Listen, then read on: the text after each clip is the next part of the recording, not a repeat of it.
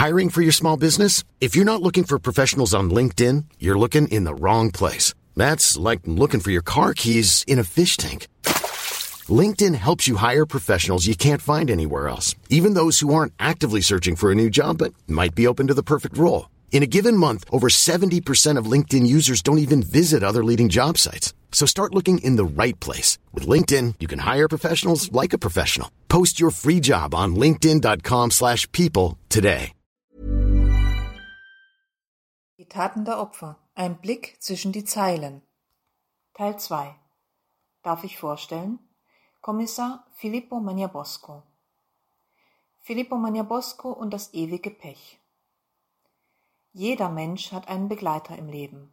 Das kann ein guter Freund, ein Ehepartner, ein Hund sein, vielleicht auch einfach nur ein Lied oder ein Gefühl, das uns für immer treu bleibt.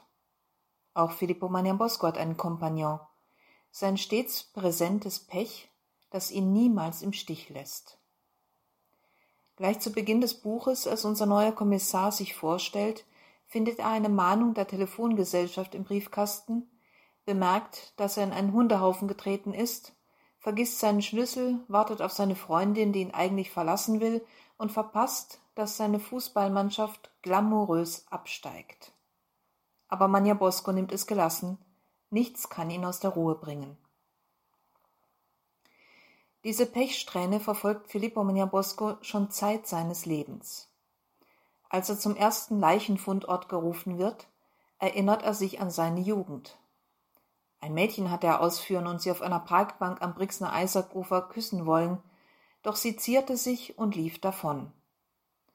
Als er schließlich traurig und frustriert nach Hause kam, standen ihre Schuhe vor der Zimmertür seines Bruders.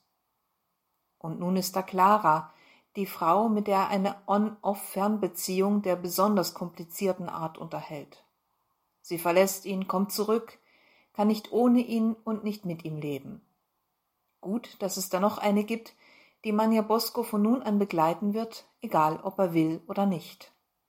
Carmela Pasqualina, seine neue Partnerin, die vielleicht doch nicht ganz so übel ist, wie Manja Bosco zunächst befürchtete.